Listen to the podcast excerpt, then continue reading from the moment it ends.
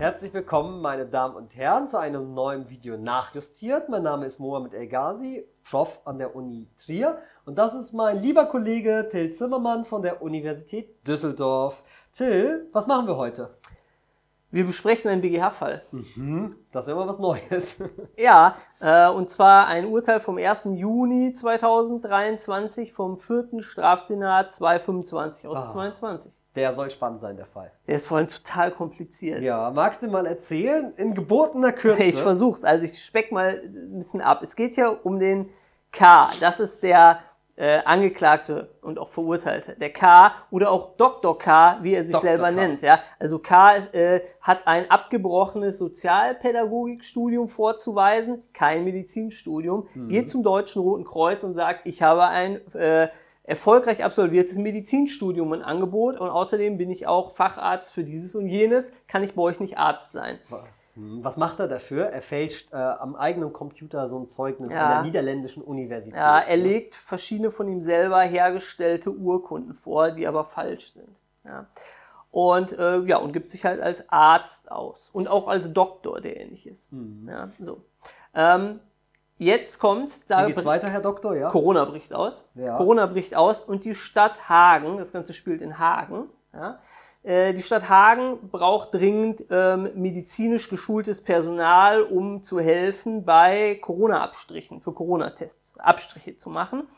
Und tritt an das Deutsche Rote Kreuz heran und sagt, äh, wir brauchen irgendwie einen, einen Arzt, der für uns Abstriche macht.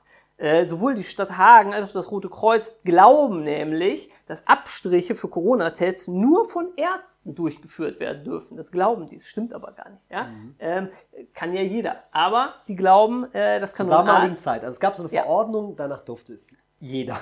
Genau, so. Ähm, und dann schließen die einen Vertrag, der Rote Kreuz mit der Stadt, ja, äh, wir stellen jemanden zur Verfügung, der Abstriche macht. Ja?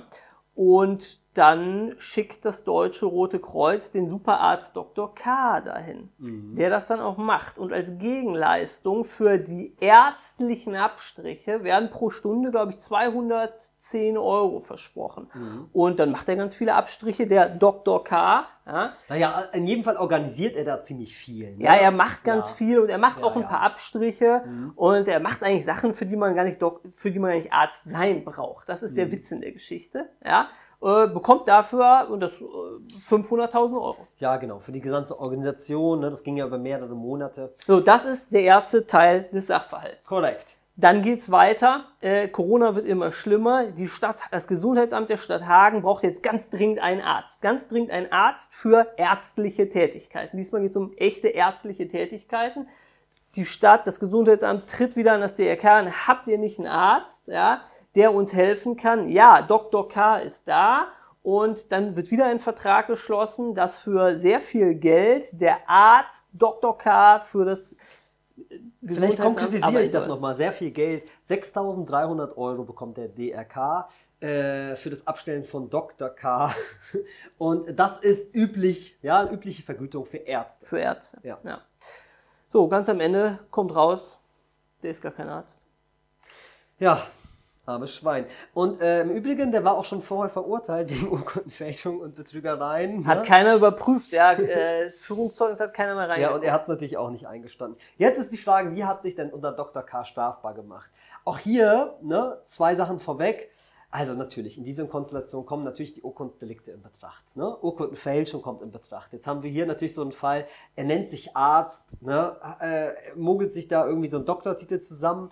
Na klar, denken Sie da an 132a, kommt auf Ihr Bundes-StGB, ja, ähm, Missbrauch von Titeln. Es kommt auf das Bundesland an. Ist, so, ist es in NRW äh, examensrelevant? Nein, bei uns kommt das uns nicht vor. nicht. Das macht keine NRW. Ja, aber aber es es- spielt in Hagen. Ist Das spielt in? Hagen, NRW, glaube ich. Ach so, meinst du, kommt das nicht vor? Ja, genau. Also es ist tatsächlich so, ja, äh, ich glaube, den äh, können Sie rausnehmen, der gehört nicht zum, äh, zur Pflichtlektüre, aber kennen sollte man den. Also, ähm, ja, aber wir wollen sprechen mit Ihnen über den Komplex Betrug. Und hier spielt auch die Musik und das ist spannend, denn tatsächlich, das Tatgericht hat gesagt, Urkundenfälschung ja, Missbrauch von Titeln ja, aber kein Betrug. Die sagen doch, wieso? Der Typ, ja, der K, war doch leistungswillig und hat doch auch ordentlich geleistet da. Seine Leistungen waren doch nicht äh, ja, verringert im Wert. Der hat doch da diese Abstriche gemacht, beziehungsweise alles organisiert und im Gesundheitsamt hat er sich auch gut geschlagen. Da war unter anderem seine Tätigkeit, er musste unter anderem mal so eine äh, psychologische Begutachtung, psychiatrische Begutachtung ja. einer äh, Bewerberin machen, ne, für, den Öffn ja, für eine, die sich verbeamten lassen wollte.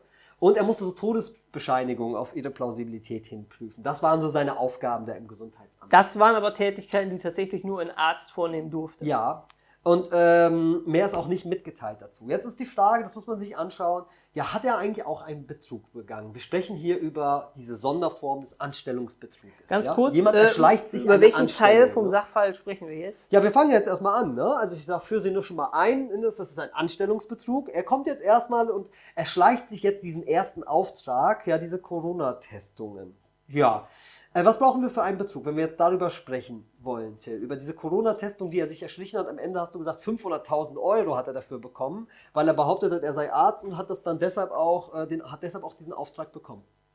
Ja, wir brauchen eine Täuschung. Ja, wir brauchen eine Täuschung. Vorspiegelung falscher Tatsachen. Jetzt geht er dahin und sagt, ich bin Arzt. Ja, ich bin Arzt. Das ist natürlich, ich habe ein Medizinstudium abgelegt. Das wäre eindeutig Fall der Täuschung. Der stand ja jetzt schon vorher mit denen in Kontakt. Die kannten den schon länger, weil er also auch bei. Wer ist der? Das Rote ja, Kreuz? Ja, der K. Nee, das Rote Kreuz. Ja, genau. Er war vorher ja. bei der DRK ja, ja, auch schon als stellvertretender DRK-Arzt. Als Rotkreuzarzt. Als Rotkreuzarzt angestellt. Die kannten den also schon vorher. Er musste also jetzt wahrscheinlich nicht nochmal diesen Aspekt wiederholen. Ich bin Mediziner, die sind davon ausgegangen, weil sie ja schon mit ihm zusammengearbeitet haben. Aber hier in diesem Fall würde ich sagen, ja, Täuschung durch Unterlassen, Garantenstellung aus Ingerenz, der hat da vorher gearbeitet, hat diesen Fehleindruck ja auch selbst durch pflichtwidriges Verhalten irgendwie erzeugt das passt. Da kommen wir halt auch gut dran. Also auch wenn er da jetzt nicht nochmal wiederholt hat, dass er Arzt ist, Täuschung nicht unterlassen. Ähm, Irrtum, kein Problem, haben wir, glaube ich. Ne? Fehlvorstellungen über diese Tatsache, die sind alle davon ausgegangen, er ist Arzt. Wir brauchen eine Vermögensverfügung, Tim. Ja, ist die Frage jetzt, wer, wer hat jetzt verfügt? Ja. Ähm, ich würde mal sagen, Der wir DRK können, hier auf, genau, wir können hier auf den DRK abstellen. Das, ist, das, das BGH-Urteil äh, nimmt keine Stellung dazu, wer hier eigentlich das Tatopfer ist. Also ich habe die Entscheidung ein paar Mal gelesen, bin nicht so ganz schlau geworden. Ich würde sagen, der DRK, das Rote Kreuz hat Geld bekommen und hat dieses Geld weitergereicht an unseren K. Und ich würde sagen, dass das die Vermögensverfügung ist. Ja, also äh, jetzt ist aber wichtig, wir sind beim Anstellungsbetrug, ja. Erstmal beim An es geht jetzt nicht um das Geld, es geht jetzt erstmal worum? Um die Anstellung, die erfolgt ist. Du kriegst den Auftrag, so heißt es dann. Okay, ich übernehme den Auftrag. Was ist, was ist die Aufgabe? Mach Corona-Tests. Diese Auftragserteilung, diese Anstellung, so nennen wir das jetzt hier, auch wenn es kein Dienstvertrag in dem Sinne, also wenn es kein Arbeitsvertrag, auch wenn es kein Arbeitsvertrag war, Dienstvertrag war es ja dann schon, aber auch wenn es kein Arbeitsvertrag war, war es eine Anstellung und das ist jetzt in dem Fall eigentlich die Vermögensverfügung. Gut, also dass die sozusagen äh, gegen sich, dass das Rote Kreuz gegen sich einen vertraglichen Anspruch erzeugt, ja. nämlich 210 ja. Euro pro Stunde dem zahlen muss. Genau. So, und äh, jetzt ist natürlich die Frage, und hier hängt äh, auch das Hauptproblem des Falles, ja, haben wir denn überhaupt einen Schaden? Denn er hat ja auch was erbracht. Ich habe ja eben schon vorweggenommen, das Tatgericht hat gesagt, wieso kein Schaden? Der hat doch die Dienste auch erbracht. Wir machen ja eine Gesamtsaldierung, stellen äh, Vermögenslagen vor und nach der Vermögensverfügung äh, gegenüber. Wir gucken, was ist weg. Wir gucken, was ist aber auch dazugekommen. Stichwort Kompensationen. Ja, und hier ist was dazugekommen. Die haben ja auch einen Anspruch erworben gegen Herrn hm, K. Ja, ich wollte schon Dr. K sagen, gegen K er hat doch versprochen, diese Leistung, diese Corona-Test abzunehmen. Das hat er ja auch gemacht und das alles organisiert. Hm, ist doch vielleicht ausgeglichenes Saldo. Ja, im Prinzip hat er das gemacht, was er machen sollte. Er hat es eben nur nicht als Arzt machen können und dann auch nicht gemacht. Er hat das gemacht, ja. Er hat so unter anderem Abstriche vorgenommen, ja. Und jetzt ist die Frage, du randalierst hier, mal auf. Ja, hier damit. ist was runtergefallen. Mach ruhig weiter. So, äh, und jetzt ist die Frage, ob diese Gegenleistung, die das Rote Kreuz eigentlich erworben hat, ob die eigentlich in dem Maße werthaltig ist, ja, mhm. dass äh, dass letztlich ein ausgeglichenes wirtschaftliches Verhältnis bestand und dann hätte das Rote Kreuz überhaupt keinen Schaden gehabt. Mhm. Ja, dann äh, gäbe es keinen Vermögensschaden und das war ja auch das Argument vom, vom Landgericht Hagen. Die haben gesagt, wieso Vermögensschaden? Ich ja. würde auch sagen, grundsätzlich kommt es darauf an, bei der Leistungsbetrachtung, ist der leistungswillig und leistungsfähig. Ja, wir und, gucken uns das mal gerade an. Warte, ich habe hier mal was mitgebracht. Ja, war er ja ganz sicher, aber war er auch leistungsfähig? Was war seine Aufgabe, diese Corona-Tests? So, und das, ja, kann ja jeder. Darf ich mal, Mo? Ja, kann, nee, lieber nicht. Aber ich könnte heute nicht die Zähne gepusht. Ich bin auch Doktor. Ja, egal. ähm, Ja, das ist die Frage, um die es geht. Ist diese Leistung hier was wert, die der erbracht hat, ja, äh, obwohl er kein Arzt war? Das ist eigentlich die Frage, um die es geht. Und äh, meines Erachtens die Antwort relativ leicht. Sie ist in jedem Fall was wert, denn er konnte diese, er konnte diese Leistung auch erfüllen. Jetzt aber ein gewisses Problem. Na klar, Sie haben hier einen Arzt gesucht, der diese Abstriche abnimmt. Sie haben einen Arzt gesucht und äh, jemanden gesucht mit einer besonderen Qualifikation. Und natürlich, äh, wenn man jemanden sucht ne, mit einer besonderen Quali Qualifikation, dann hat natürlich seine Arbeitsleistung im bestimmten Kontext natürlich auch einen höheren Wert. Ne, natürlich. Ne? Wenn ich jetzt sage, jetzt für die Abstriche entweder einen Pfleger zu nehmen, eine Pflegerin oder einen Arzt, eine Ärztin, dann zahlt man dem Arzt deshalb wahrscheinlich mehr, weil man ihm oder ihr mehr zutraut in dieser Konstellation, ein gewisses Vertrauen irgendwie in die Qualifikation auch setzt. Ne? Und das spiegelt sich dann auch im Wert wieder. Wir stellen ja gerade gegenüber, was haben die bezahlt, wie viel wert ist die Leistung? Und man muss ja eigentlich sagen, ja, die Leistung, Abstiche durch einen Arzt, diese Leistung ist wohl mehr wert als die Abnahme von Abstichen durch einen Nicht-Arzt. Wenn ich jetzt eine Putzkraft bräuchte und dann ja. würde ich dich einstellen, ich ja. möchte professorale Putzkraft haben, ja, und du als Hochstapler machst dann schön sauber, aber ne? ja, Wieso aber hier in dem Fall? Ja, äh, was wolltest du jetzt damit sagen? In deinem Fall schade. Ich wollte ja, eigentlich nur recht geben. Ah, okay, Dankeschön. Dankeschön. Ja, wenn es jetzt aber nicht drauf ankommt, also wenn man jetzt mal dieses Beispiel von Herrn Zimmermann nimmt und sagt, es kommt aber gar nicht drauf an, er sagt halt, ich stelle jemanden ein und der kommt zum Bewerbungsgespräch und sagt, ich bin Professor. Und dann sagt er, super, kannst du auch putzen? Ja, aber ich bin Professor. Super, dann fange an und alles ist gut. Dann stellt sich heraus, ich bin gar kein Professor. Naja, wir sagen getäuscht, Irrtum, ja, Vermögensverfügung. Wir sagen, ja, aber hier in der Tat beim Thema Putzen spielt diese Zusatzqualifikation Prof ja nun wirklich keine Rolle und äh, steigert auch nicht den Wert der Putzleistung nur, weil der Betroffene einen Professorentitel mitbringt. Ich hoffe, Sie haben das so ein bisschen nachvollziehen können, was wir meinen. Der Bundesgerichtshof sagt dem Tatgericht, das musst du dir bitte nochmal genauer anschauen, ob nicht die Leistung einen höheren Wert tatsächlich hat. Notfalls muss man das mit Hilfe eines Sachverständigen irgendwie ne, bemessen. Wie hoch ist der Wert eines Abstriches, der von einem Arzt vorgenommen wird und ist der nicht werthaltiger als ein Abstrich, der von einem Nichtarzt vorgenommen ja, wird? Der BGH entscheidet es also gar nicht. Er, lässt, er, er sagt, ich kann es noch nicht entscheiden. Er gibt aber noch einen Hinweis und sagt, wir können jedenfalls nicht sagen, die Leistung ist gar nichts wert, ja, ja nicht, weil eben diese Tätigkeiten, Abstriche nehmen und so, auch von einem Nichtarzt äh, rechtlich hätte durchgeführt werden dürfen. Ja, also es kann schon gut sein, dass man jetzt zum Ergebnis kommt, es war jedenfalls irgendwie äh, von Wert und dann wäre zumindest der Schaden, den man ja bei Betrugsprüfung feststellen muss, äh, geringer. Ja, ja geringer. in der Tat. Jetzt kommen wir mal schnell mit Blick auf die Zeit zu der zweiten, zum zweiten Geschehen. Da ging es dann um die Anstellung beim Gesundheitsamt, vermittelt natürlich durch den DRK.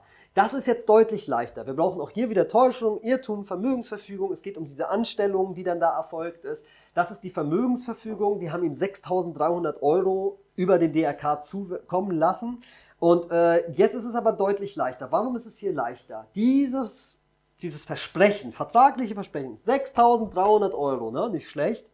Ja, da, dem sollte gegenüberstehen Leist, Arztleistung. Ja, wir haben Arztleistungen von, äh, erwartet von ihm. Ja, und äh, da haben wir jetzt natürlich ein Problem. Das ist er nämlich nicht. Ja, und zwar Leistungen, die auch nur ein Arzt wirklich erbringen kann. Ein, ein, ein, Gutachten von einem Arzt kann eben nur ein Arzt erbringen. Das heißt, das Gutachten durch einen Nichtarzt ist per se wertlos. Ja, ja wertlos, vielleicht. Ja, okay. Das ja, ist in dem Kontext Gutachten wertlos. wertlos ne?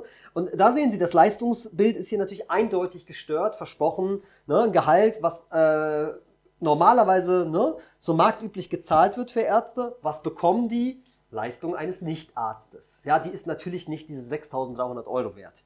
Da ist es hier relativ eindeutig, da verstehe ich auch nicht, wie das Tatgericht der anderer Meinung sein konnte. Also im ersten Komplex ja, aber hier, hier ist es ziemlich eindeutig, Schaden ja. Und was brauchen wir dann noch für einen Betrug, mein lieber Freund? Naja, die, äh, die äh, überschießende Intendenz. Ja, das ist eine Bereicherungsabsicht, die muss rechtswidrig sein, wir brauchen den allgemeinen Vorsatz. Genau, aber hier haben wir keine großen Probleme. Rechtswidrigkeit Schuld und dann haben wir neben der Urkundenfälschung und dem Missbrauch von Titeln auch noch einen Betrug. So, ich hoffe, Sie haben ein bisschen was mitgenommen. Ja, alles Gute für Sie und bis bald.